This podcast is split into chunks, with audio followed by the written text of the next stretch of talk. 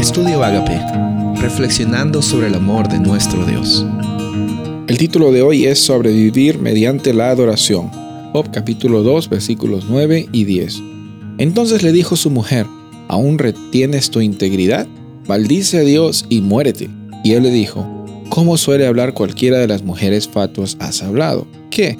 ¿Recibiremos del Dios el bien y el mal no lo recibiremos? En todo esto no pecó Job con sus labios. La historia de Job es una historia muy eh, interesante, muy intrigante y también muy hermosa ah, porque nos habla acerca de la realidad de este mundo. Las cosas que recibimos y las cosas que tenemos vienen en un momento y por alguna circunstancia de la vida se nos es quitada. Aquí Job es probado por medio de Satanás, atacado en diferentes áreas. Eh, pierde su ganado, pierde su familia, pierde posesiones, pierde hasta sus propios hijos.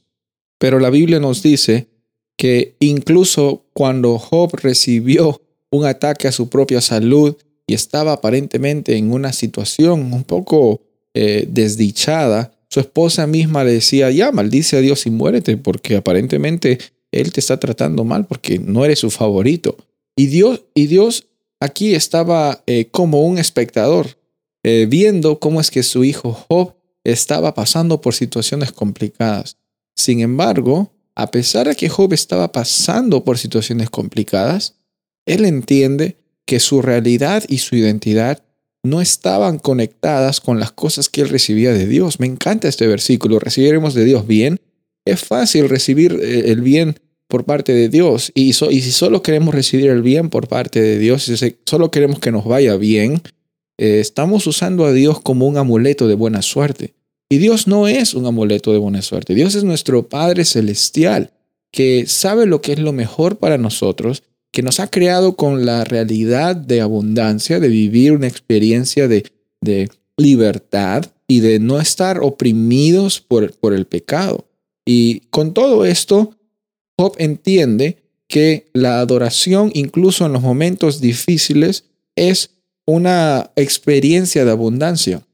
Tú no adoras a Dios porque te va bien, tampoco adoras o clamas a Dios porque te va mal. Tú estás con Dios en cada momento, sin importar que te vaya bien o mal. Tu realidad es una realidad de un hijo, de una hija de Dios, y como tal, tú estás viviendo no lo que la gente diga de ti, no lo que tus circunstancias digan de ti, sino lo que tu Padre Celestial dice de ti.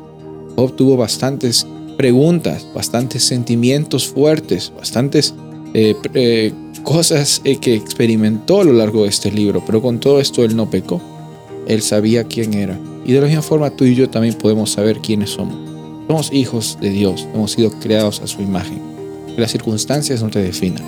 Soy el pastor Rubén Casabona y deseo que tengas un día bendecido.